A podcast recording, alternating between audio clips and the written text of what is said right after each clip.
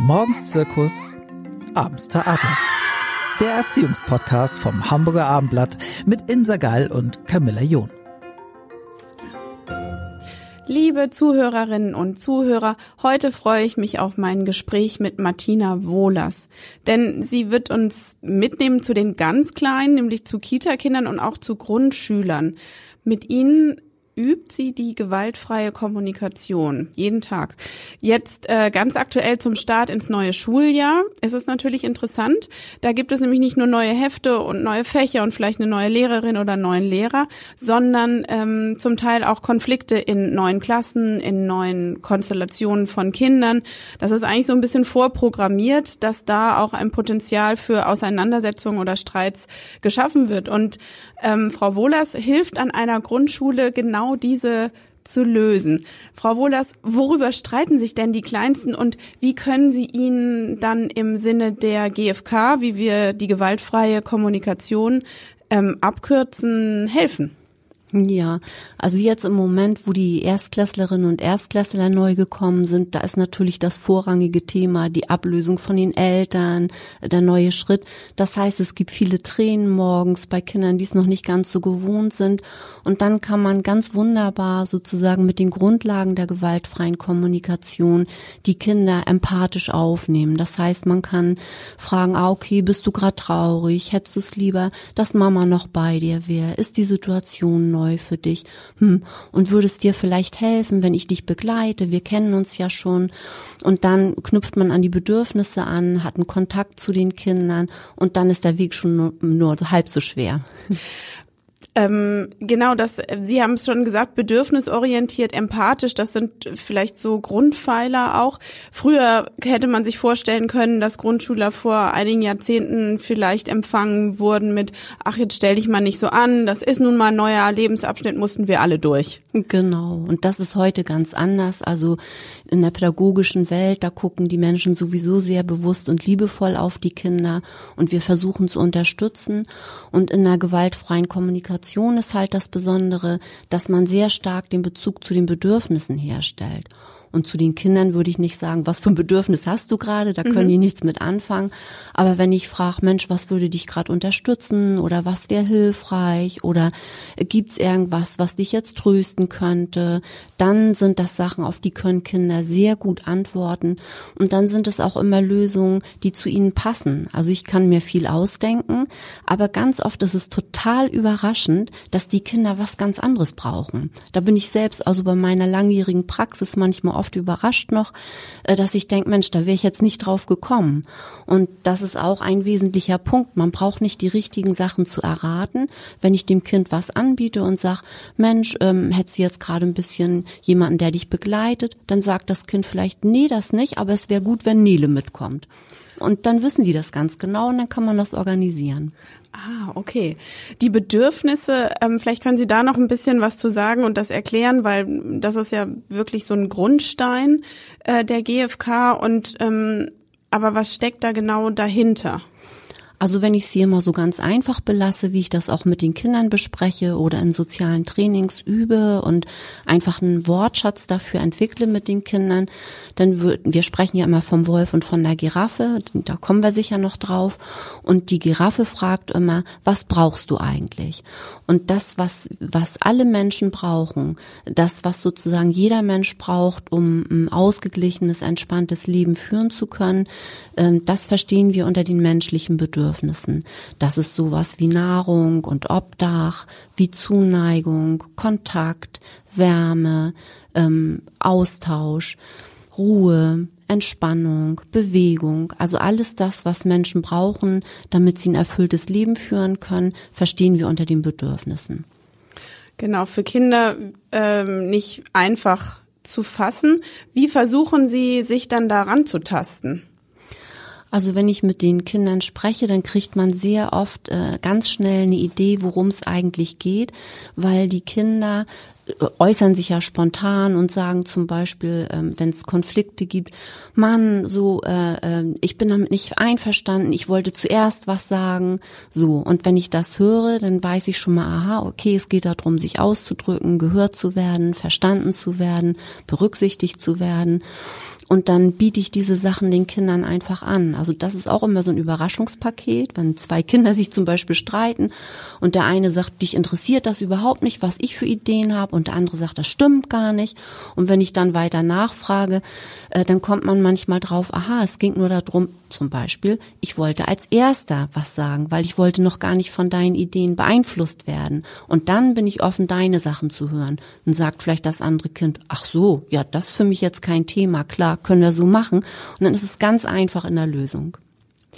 Und ähm, Gibt es auch äh, Pattsituationen, also wo beide dann vielleicht beharren auf dem, also ich finde dieses erste Beispiel, ähm, wenn beide wollen Erster sein, da gibt es ja irgendwie keine Lösung, auf jeden Fall keine, die mir jetzt irgendwie so ähm, in den Kopf kommt. Wie, wie kann man da vorgehen dann? Mhm. Also zuallererst kriegen die Kinder von mir immer Empathie. Das heißt, ich fühle mich ein und sag, ah, das kann ich gut verstehen. Du hast letztes Mal schon gewartet, du möchtest jetzt endlich mal Erste sein, stimmt das? Und dann sagt das Kind, ja, genau. Und dann entspannt sich schon mal was, weil es wurde damit gehört mit dem, was ihm so wichtig ist. Und dann sage ich, Mensch, und kannst du gleichzeitig sehen, deine Freundin, der geht das so ähnlich, die wollte das auch so. Wollen wir da mal nachfragen? Und dann fragen wir, ist das da auch so? Und wenn das Kind dann auch sagt, ja, für mich ist es genauso, dann sage ich, okay, wenn wir jetzt weitermachen wollen, dann brauchen wir irgendwie eine Entscheidung. Gibt es eine von euch oder einen von euch, der sagen kann, okay, nachdem das geklärt ist, wäre ich bereit. Und wenn das nicht so ist, dann zeige ich den Kindern die Konsequenzen auf. Dann sage ich zum Beispiel, ich möchte das jetzt einfach gar nicht bestimmen, wer zuerst ist. Vielleicht fällt euch was ein, wie wir es hinkriegen können.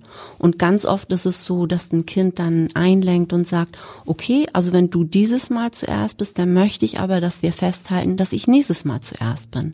Und dann ist das auch gelöst. Und die Lösung kam aus den Kindern.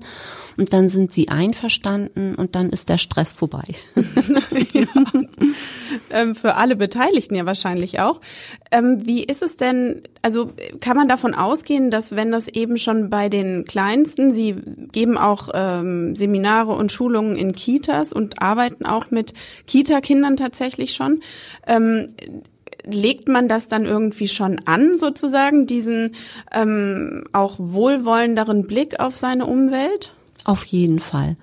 Also was ich immer total zutiefst beeindruckend finde, ist, dass die Kleinsten es am allerschnellsten lernen. Ach. Die Kinder lernen ja am Modell die Sprache, sie gucken sich ab, wie lösen Erwachsene Konflikte, wie machen das andere Kinder und dann lernen sie am Modell und übernehmen das.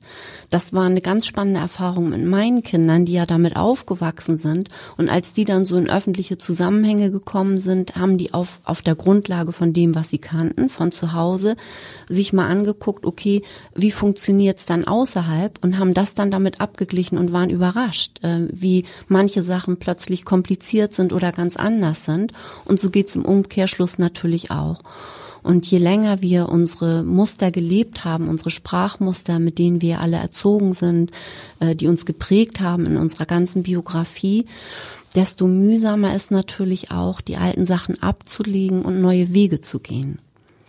Genau, ich glaube, das ist ein ganz wichtiger Punkt, denn ähm, vielleicht müssen wir auch noch einmal erläutern, was überhaupt die Gewalt in der Sprache sein kann und was im Gegenzug dann eben die gewaltfreie Kommunikation ähm, bedeutet, weil da ist es, also Gewalt zu definieren, ist da vielleicht auch nicht unwichtig oder zu sagen, wo machen wir das denn alle und warum machen oder nicht alle, das ist natürlich auch wieder verallgemeinert, aber warum machen das denn viele?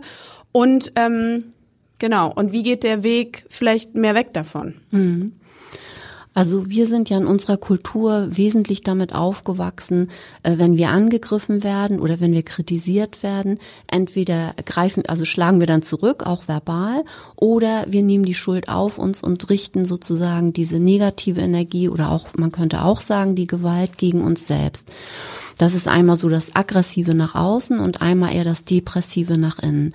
Das sind wirklich die Sprachmuster, die ganz lebendig sind in unserer Kultur. Also wenn man sich vorstellt, äh, eine Mutter schimpft und sagt, hast du schon wieder dein Zimmer nicht aufgeräumt, dann kann das Kind entweder sagen, ist mir doch egal, räum du doch auf, so, ne, ist die Reaktion. Oder das Kind sagt, tut mir leid, oh, ich hätte das besser machen können. Ich weiß, du hast es dir schon öfter gewünscht, oh, ich bin kein gutes Kind, immer mache ich Fehler, nie linkt mir was. Das sind so klassischerweise die beiden Muster, mit denen wir ähm, aufgewachsen sind. Und in der gewaltfreien Kommunikation versuchen wir einfach eine Sprache zu sprechen, die Verbindung schafft. Und das geht in vier ganz einfachen Schritten. Und beim ersten Schritt ist es so, dass es darum geht, eine Beobachtung zu äußern anstelle einer Bewertung. Mhm. Also wir sind sozusagen gewohnt, alles zu bewerten, was uns umgibt. Das Können Sie das vielleicht mal er erklären an diesem Zimmeraufräumbeispiel? Ja, also wenn, wenn man reinkommt und äh, die Mutter sagt, oh, das ist hier so ein totales Chaos, wie kann das angehen, was hast du schon wieder gemacht, ich habe dir tausendmal gesagt, so, dann ist das natürlich ein frontaler Angriff. Mhm. Da wird gemeckert, geschimpft und das kann man natürlich auch verstehen. Das ist frustrierend, wenn das Zimmer immer wieder nicht aufgeräumt ist, kann ich auch ein Lied von singen. Und gleichzeitig ähm, hat das zur Folge, dass das Kind entweder in den Gegenangriff geht oder sich zurückzieht oder unterordnet. Und das Schlimme dabei ist, man zahlt immer einen hohen Preis dafür, weil die Verbindung geht flöten. Das Kind ähm, macht es ja dann sozusagen nicht aus einem inneren Antrieb heraus, dass es aufräumt, sondern es macht es, weil es unter Druck gesetzt wurde oder weil es Scham empfindet. Und das ist ein hoher Preis, den wir zahlen. Wenn ich jetzt aber reinkomme und zum Beispiel sage, Mensch, wenn ich sehe, ähm, dass da die Socken von letzter Woche liegen und dass da die Bierflaschen von der letzten Party stehen, also das war jetzt für Ältere gedacht, ja. ne? weil ich gerade an meine jugendlichen Kinder dachte. Ja. Oder wenn ich sag, ähm, da liegt die Kleidung von der letzten Woche, da stehen noch die Spiele aufgebaut von gestern Nachmittag. Ähm, dann merke ich, dass ich unzufrieden bin, weil wir hatten doch verabredet, dass du das aufräumst.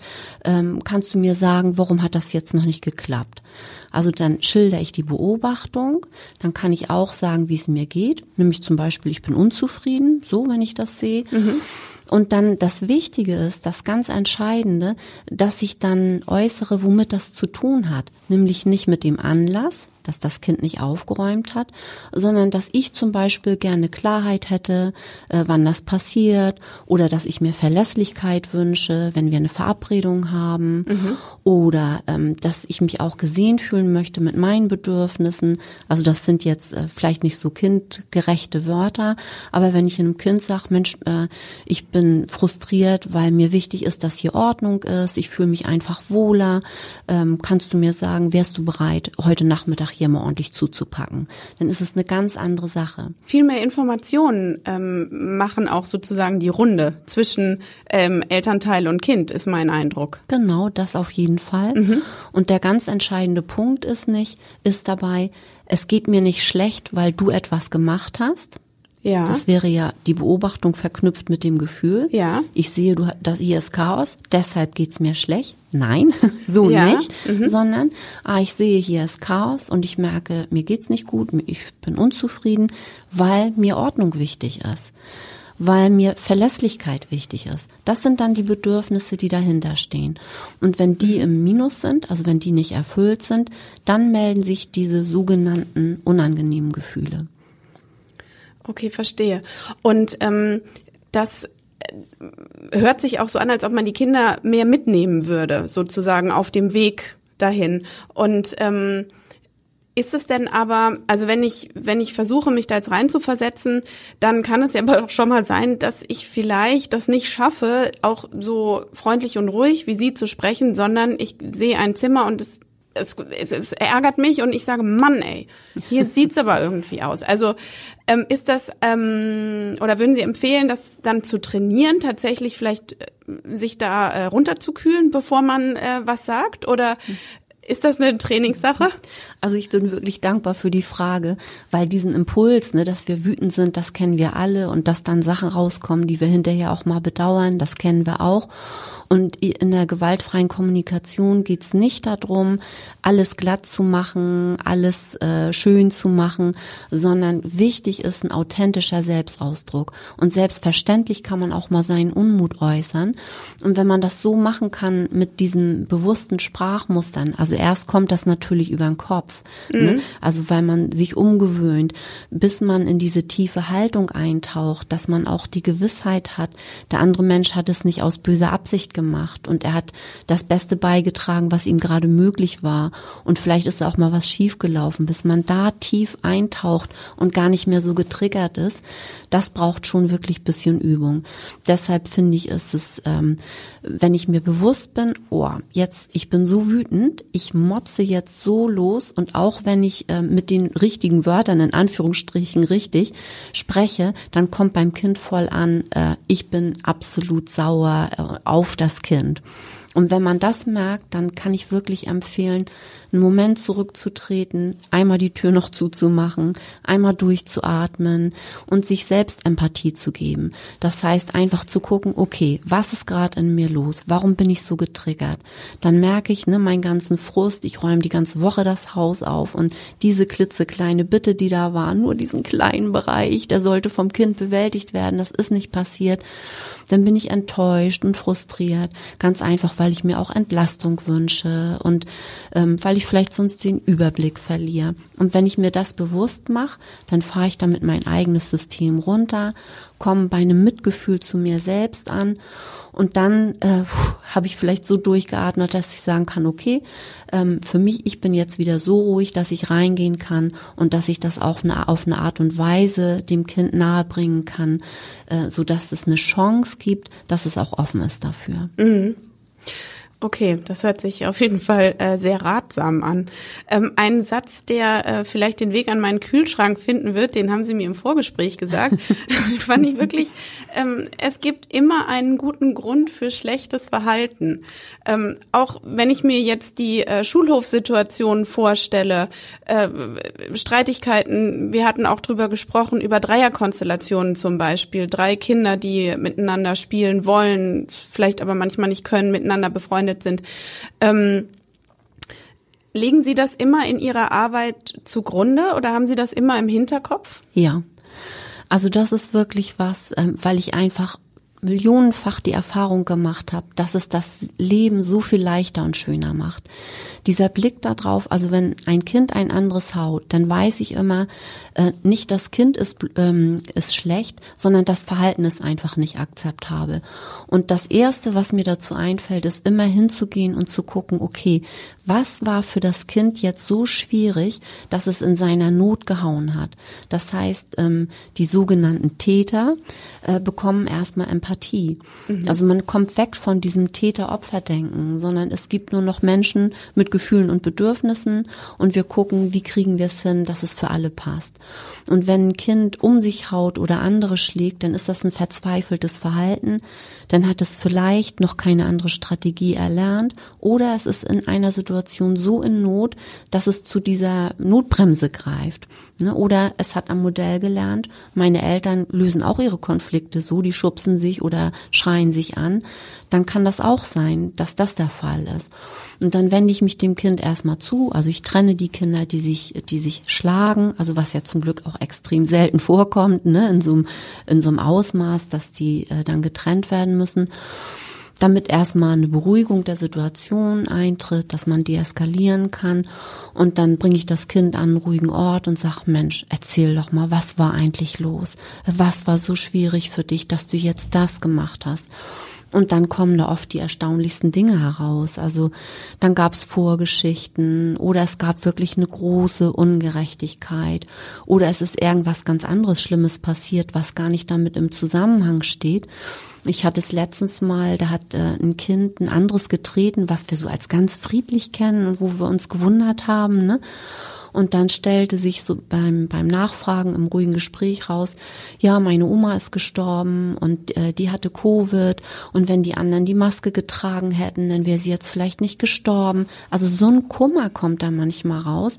Und die anderen Kinder, die alle fröhlich waren und drumherum waren äh, und irgendwas wissen wollten, waren in dem Moment so eine Überforderung, dass da dieser Tritt kam. Und als wir dann verstanden haben, okay, was war da, dann führt man natürlich das klärende Gespräch und holt die anderen Kinder ins Boot und sagt, Mensch, wisst ihr was, da war jetzt wirklich was richtig Schwieriges. Ähm, und wie ist das für euch, wenn ihr das hört? Und ich habe das eigentlich noch nie erlebt, dass Kinder dann ihr Herz zumachen und sagen, äh, sie haben kein Verständnis. Und gleichzeitig ist dann auch wichtig zu sagen, ah okay, und wenn wir jetzt noch mal gucken, was passiert ist, ähm, das Kind, was jetzt getreten hat, ne, es liegt dir noch was auf dem Herzen, möchtest du noch was sagen? Und dann kommt ganz von alleine, weil es ein menschliches Verhalten ist, eine menschliche Regung, dann wird das Bedauern ausgedrückt. Aha. Da brauche ich nicht fordern, du musst dich entschuldigen, ja. sondern aus dem Kind heraus kommt ganz von selbst, dass es sagt, oh Mensch, es tut mir leid, ich wollte das eigentlich nicht. Hab's nicht besser hingekriegt gerade. Ah, okay. Das ist natürlich dann wahrscheinlich das Schönste. Ist das für Sie auch ein gutes Gefühl, wenn Sie merken, dass das so immer. fruchtet? immer. Also ich bin immer wieder total fasziniert davon, weil das ist eher wie eine Magie. Man kommt von so einem Punkt und wenn man das jetzt vergleicht, ne, wenn man das Kind bestraft hätte oder ausgeschimpft hätte oder wenn man, keine Ahnung, äh, es manipuliert hätte, jetzt entschuldige dich mal, das war nicht in Ordnung dann ist es genau wieder die Sache, dann zahlt man den hohen Preis. Das Kind verschließt sich, es teilt gar nicht mit, was war denn eigentlich der Anlass, was steckt dahinter, um welche Sehnsüchte, Wünsche, Bedürfnisse ging es. Und man kriegt nichts mehr mit.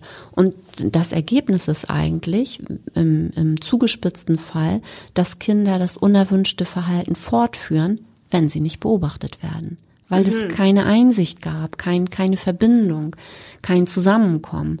Aber wenn das aufgelöst werden konnte, dann sind alle wieder sozusagen von Herz zu Herz verbunden und das ist ein ganz anderes Klima.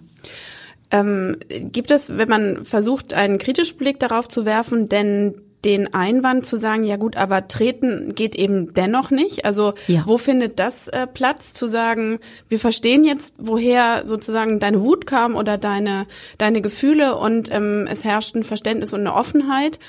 Kommt dann aber noch das Aber oder wie, wie wird das dann thematisiert? Ja, also das ist ganz klar, ne?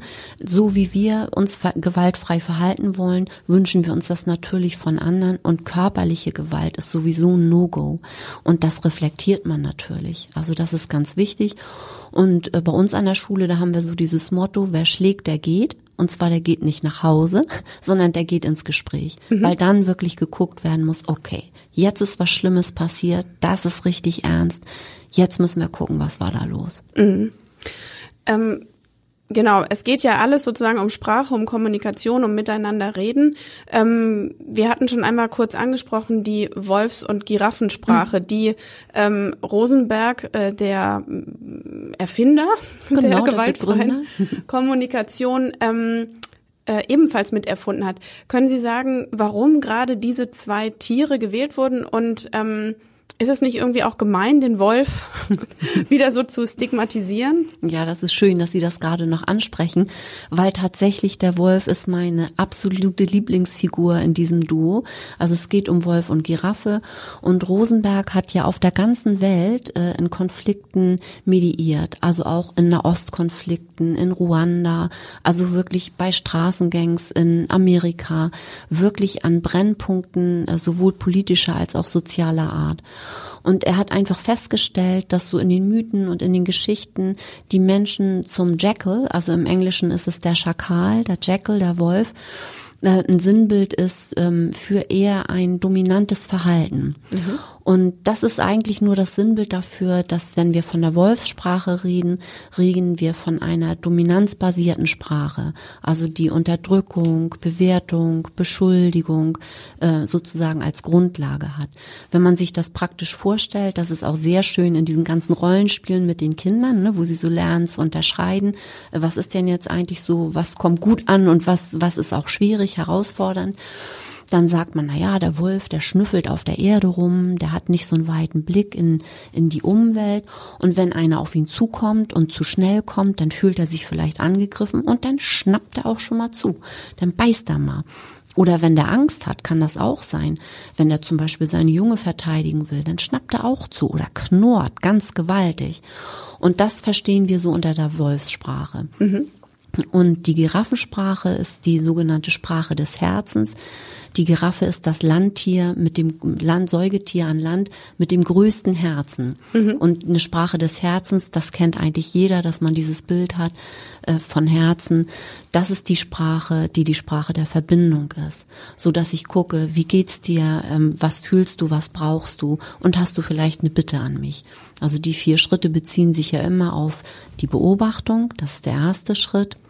Auf den zweiten Schritt, da geht's um die Gefühle, im dritten Schritt geht es um die Bedürfnisse und im vierten Schritt geht es um Bitten. Und die Giraffe verbindet sich damit, mit ihren eigenen Gefühlen und Bedürfnissen und Bitten und auch mit denen der anderen. Mhm. Und ähm, ist das dann die Art und Weise, wie Sie den Kindern, den Kleinsten schon ähm, die Unterschiede aufzeigen? Ja. Die Kinder wissen das ganz genau, die haben einen riesen Spaß daran. Also ich hatte gerade letztens so einen Einführungskurs, da habe ich so ein äh, Puppenspiel vorgemacht, wie, wie der Wolf ganz sauer ist, weil die Elefanten äh, den Teich ausgesoffen haben und schimpft mächtig rum und die Giraffe kommt dazu und äh, reagiert empathisch. Und die Kinder sind also nicht nur äh, sprichwörtlich, sondern äh, wirklich praktisch vor Lachen vom Stuhl gefallen. Und die, und die können das also ohne Übung nachmachen, weil sie erleben das ja jeden Tag. Ne? Und dann machen wir so Rollenspiele, da gibt's dann Platzwechselspiele und dann nimmt man äh, die Wolfsohren so an, dass man nach außen schimpft oder dass man nach innen schimpft und dann üben wir, was würde denn die Giraffe sagen. Mhm. Und ähm, es ist wirklich, es ist, für mich ist es immer wieder ein Wunder. Ähm, ich hatte letztens ein Kind, das war die ersten zwei Kursstunden nicht da, kam erst zur dritten Stunde und da auch noch zu spät. Und dann haben wir versucht, eine Zusammenfassung zu geben und haben gesagt, okay, das alles Entscheidende ist, die Giraffe fragt in so Krisensituationen oder bei Konflikten, fragt sie, wie geht's dir und was brauchst du? Und dann war die Stunde schon zu Ende, das Kind ist weggegangen, war neun Jahre alt, dritte Klasse. Dann haben wir uns in der nächsten Woche getroffen und dann habe ich gefragt, okay, hat irgendwer mal was ausprobiert? Habt ihr es mal gemacht? Und dann sagte dieses Kind, ja, ich habe das gleich gemacht, abends beim Armbrot. Meine Mutter war so sauer. Die hat geschimpft, es war ungemütlich und dann habe ich sie einfach gefragt, Mama, bist du sauer? Brauchst du Unterstützung? Und sag ich, wie hat Mama reagiert? Da hat das Kind gesagt, die ist rückwärts auf den Stuhl geplumpst und hat gesagt, warst du heute bei Frau Wohlers im Kurs? Und dann hat die ganze Familie gelacht und dann hat die Mutter gesagt, wie kann das angehen? Ja, ich bin so genervt und könntet ihr jetzt den Tisch decken? Das wäre wirklich toll. So. Und das Kind, also eine Viertelstunde, einmal einen kurzen Input und hat es so umgesetzt. Da war ich wirklich auch echt von den Socken, muss ich sagen. Auf jeden Fall wahrscheinlich richtig gut früh angelegt und ja. äh, dann ja kann man gleich die Früchte ernten. Ähm, vielleicht ist das auch ein guter Moment irgendwie zu sagen. Ich weiß nicht, ob Sie das auch kennen, aber es geht auch in ähm, wenn ich Kinder höre, die sagen, äh, oder die von einem Konflikt erzählen, dann geht es ganz oft auch um Schuld. Also mhm. ich bin aber nicht schuld, der war aber schuld. Und ähm, man neigt dann dazu zu sagen, hey, es geht gar nicht um Schuld, Leute. Mhm. Aber ähm, trotzdem ist mein Gefühl, dass man immer nur irgendwie an der Oberfläche bleibt und gar nicht so richtig auflösen kann. Also was hat es mit dieser Schuld auf sich? Warum ist das wichtig oder ist es überhaupt wichtig? Mhm. Also das ist ein ganz zentraler Punkt in der gewaltfreien Kommunikation, dass wir uns mit Schuld und Scham, aber auch mit Wut und Ärger auseinandersetzen. Also Schuld und Scham und Wut und Ärger sind eigentlich nur zwei Seiten einer Medaille. Das sind praktisch die Wolfsmuster, die da sind.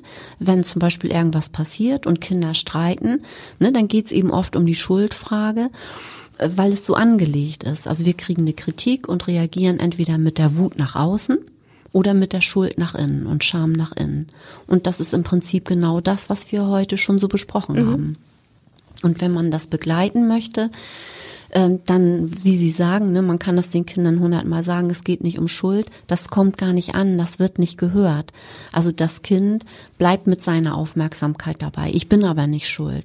Und wenn wir dann so rangehen, wie wir es vorhin auch schon gehört haben, ähm, dass wir Einfühlung geben, Empathie geben, dann kann man sagen, ah, bist du gerade ganz sauer, ähm, weil dir wichtig ist, dass du das verstanden wird, was passiert ist, oder ähm, bist du jetzt richtig wütend, weil ähm, keine Ahnung, weil du die Orange haben wolltest. So, dass mhm. man da erstmal Empathie gibt und wenn das Kind äh, dann gehört wurde, dann kann es runterfahren und dann kann man weiter gucken. Also dann guckt man erst beim einen Kind, dann guckt man wieder beim anderen Kind und dann äh, bittet man die Kinder auch zu, äh, zu wiederholen, was gehört wurde. Ne? Wenn Kinder sehr aufgeregt sind oder ich habe das auch in der Elternberatung, wenn Eltern gerade in der Trennung sind, dann ist der Schmerz manchmal so groß, dass man sich nicht zuhören kann und das sozusagen ein Vorwurf den nächsten ablöst. Und dann kann man das entschleunigen, indem man sagt, okay, ich höre gleich, was du auch zu sagen hast, aber kannst du jetzt erst noch mal sagen, was Anna gesagt hat? Und dann Aha. wiederholt das Kind, ich habe das und das gehört. Und ganz oft ist es so, dass was anderes angekommen ist, als gesagt wurde. Und das ist mhm. auch bei Erwachsenen so. Das ist auch menschlich, weil wenn man aufgeregt ist, dann fällt das immer in die Kerbe, wo es schon weh tut und man gleicht das darauf ab. Aber wenn man sozusagen entschleunigt, dadurch, dass man eingeladen wird, nochmal zu wiederholen, was hat denn jetzt vielleicht gerade Ihr Partner gesagt? Können Sie das nochmal wiedergeben? Und dann hat, wird das wiederholt und dann kann die Person sagen, ah, okay, das hast du gehört, aber das habe ich gar nicht gesagt. Ich meinte was ganz anderes. Und da kommt man manchmal schon ganz anders in Kontakt, als das vorher möglich wäre. Mhm. Und so löst man das Schicht für Schicht auf und nähert sich immer weiter an. Das hört sich aber auch nach Arbeit an. Es gibt zwei Nachrichten. Die schlechte Nachricht zuerst. Das ist ohne Arbeit nicht zu haben. Tatsächlich. Okay. Haben Sie das selber auch so erlebt? Ja. Ach, ja. Das, das ja. entspannt aber schon ja. wieder auf der anderen Seite. Ja. Und die gute Nachricht ist aber, jeder klitzekleine Schritt, jeder Gedanke, jede klitzekleine Wahrnehmung, die man verändern kann, jeder Atemzug, den man machen kann, bevor man Wutanfall kriegt, ist der kleine Schritt, der die, äh, die Änderung wirklich in Bewegung bringt. Um ein lang eingefahrenes Verhalten verändern zu können, sagt man ja eigentlich, man braucht genauso lange, um sich das abzutrainieren, wie man es sozusagen eingebläut oder erfahren hat. Ähm, das würde ich nicht so unbedingt ähm, sagen. Das kann auch schneller gehen, weil wenn man erstmal einen Zugang dazu hat, dann verselbstständigen sich auch Sachen, dann lernt man plötzlich was dazu und man erlebt auch andere Dinge, weil man eben nicht immer auf derselben Rille läuft. Mhm. Also das ist auch oft eine Frage in Partnerschaften. Ne? Ja, wenn ich jetzt nur gewaltfrei rede und mein Partner macht so weiter wie vorher, oder wenn ich mit den Kindern gewaltfrei rede und die äh, verhalten sich genau wie vorher, was bringt das denn? Das, das macht doch, äh, dann, dann kann ich auch gleich dabei bleiben. Also ich bin nicht bereit, mich nur zu verändern. Und es ist tatsächlich so, sobald eine Person im System sich verändert, verändert sich automatisch das gesamte System mit. Mhm. Und insbesondere in Familien oder auch in Kindergruppen ist das so. Also da möchte ich wirklich Mut machen. Alles, was man äh, verändert, hat eine Auswirkung auf das Gesamte. Und das ist so toll, was dann passiert. Also ja, sehr beglückend ist das und man kommt dann zu diesen Erfahrungen, also man, man bringt es ein und plötzlich geben die Kinder einem das auch zurück. Also ich mhm. habe das bei meiner einen Tochter auch erlebt. Ähm, da war ich auch am Üben, da läuft das viel über den Kopf, da holt man sich die Formulierungen her und überlegt nochmal, hä, ist das überhaupt ein Bedürfnis oder nicht? Also so, da läuft ja so viel parallel. Ne? Zu Anfang der 2000er genau. haben Sie ähm, sozusagen die Umstellung, wenn man das so ja. sagen möchte, äh, begonnen oder? Genau, ja. genau. Mhm. Und dann war ich mal so richtig wütend und dann habe ich gesagt, also ich kann das jetzt nicht mehr aushalten. Ich bin so sauer. Ich will sofort, dass du das anders machst. Und meine damals vierjährige Tochter hat dann gesagt, für deine Wut kann ich nix. das war erstmal so, ja, und das war ein Lerngeschenk, ne? Also ich war natürlich erstmal erbost innerlich und gleichzeitig aber auch sprachlos, weil ich so dachte, huch. Und für mich war das wirklich so, dass ich dachte, ja, das stimmt. Sie ist der Auslöser jetzt für meine Wut und meine Wut, die kämpft für meine Bedürfnisse. Das finde ich eben auch so wichtig. Also der Wolf, den ich so sehr liebe, den ich aber auch mal erst lernen musste zu lieben und zu umarmen, der weist mich darauf hin, okay, jetzt stimmt hier für mich irgendwas überhaupt nicht. Sofort handeln bitte. Es ist wie eine Alarmanlage im Körper. Die Wut kommt hoch und weist darauf hin, so stopp jetzt. Jetzt läuft hier was verkehrt. Kümmer dich, ich brauche was anderes. Also mein klassisches Beispiel ist, wo ich immer wieder leicht getriggert war. Inzwischen hat sich das wirklich so ziemlich in Luft aufgelöst, aber das war viel Arbeit. Das ist immer, wenn ich mich überfordert gefühlt habe. Wenn zu viel war, so viel zu tun, die Kinder, der Haushalt, die Arbeit, der Garten, oh, so. Und wenn dann eins obendrauf kam an der falschen Stelle, bam, dann gab's den Wutanfall. so, ne? Nachvollziehbar. Genau. Ja. Und inzwischen ist es so, auch dadurch, dass meine Kinder mich sensibilisiert haben. Also beim, beim Osterfest, das ist mir noch so lebhaft in Erinnerung. Da war bei mir so der Anspruch, alles soll schön sein, alles soll sauber sein, es soll gebacken werden und, und, und. Ne? War alles viel zu viel, war ein utopisches Ziel. Und ich fing an so rumzumeckern, so der Klassiker.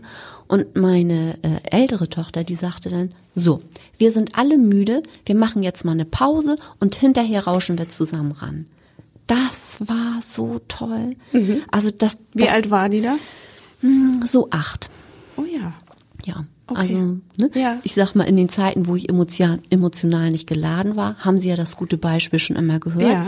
Aber in den Momenten, wo ich dann mal sozusagen äh, die Kontenance verloren mhm. habe, da habe ich das dann zurückbekommen, bekommen, weil sie hat erkannt, okay, Mama ist total überfordert, die ist jetzt müde, irgendwie muss hier was passieren. Und dann dieser einfache Satz, ne, wir sind alle müde, wir machen nachher zusammen alles schön.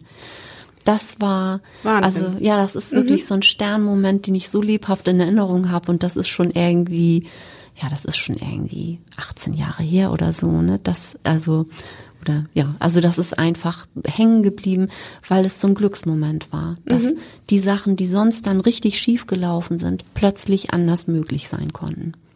Haben Sie denn für ähm, Eltern oder alle Menschen, die ähm, das vielleicht hören und denken, ach, würde ich auch gerne in meinen Alltag mehr integrieren, ähm, vielleicht so Anfängertipps? Also gibt es irgendwas, also ich fand zum Beispiel sehr eindrücklich, oder weil ich das von mir äh, leider kenne, dass ich schnell verallgemeinere. Ne? Nie bist du pünktlich. Mhm. Und äh, immer, äh, weiß ich nicht, äh, ist der Kühlschrank leer gegessen. Mhm. Und ähm, dass ich da zum Beispiel versuchen möchte, ähm, detailreicher zu sprechen und mir das irgendwie abzugewöhnen. Gibt es, weil das als Gewalt in der Stra Sprache gilt, ja. ne, muss man vielleicht dazu sagen.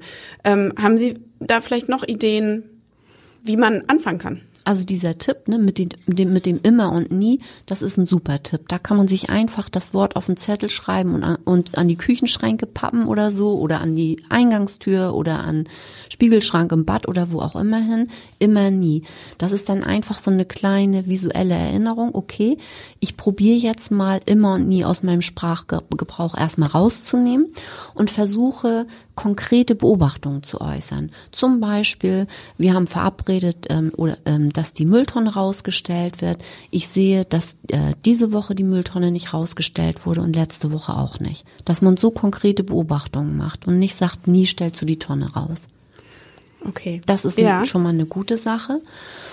Und äh, was für mich in der ersten Zeit so lebensrettend war, das war wirklich dieser Gedanke, wenn die Wut hochkommt, Mund zu einfach Mund zu, weil ich wusste, erstmal über den Kopf, die Wut ist richtig gut, die ist auch hilfreich, weil sie mir bewusst macht, für mich passt jetzt gerade was nicht, aber sie ist hilfreich für mich damit ich erkennen kann, was ich jetzt gerade brauche. Wenn ich die Wut ungefiltert meinem Gegenüber entgegenschleudere, kenne ich die Konsequenzen, weil das haben wir vermutlich sehr oft praktiziert.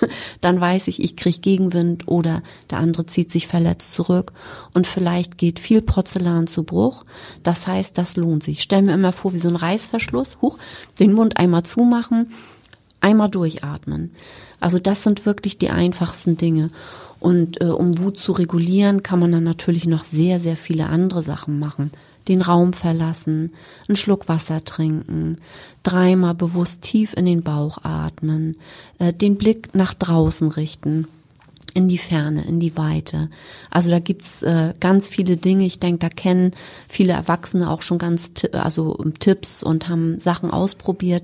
Aber das sind so kleine Sachen. Und dann ist man hinterher sozusagen, wenn es bisschen verraucht ist, ist man dennoch authentisch? Weil ich finde, das ist ja auch sowas, was man möchte ja nicht so eine gebügelte Version von nee. sich selber ähm, seinen Kindern auch äh, vorspielen vielleicht. Ja. Also was ich oft gemacht habe, ist zum Beispiel auch zu sagen, uh, ich brauche jetzt mal einen Moment. Das ist für mich wirklich schwierig. Ich gehe mal raus.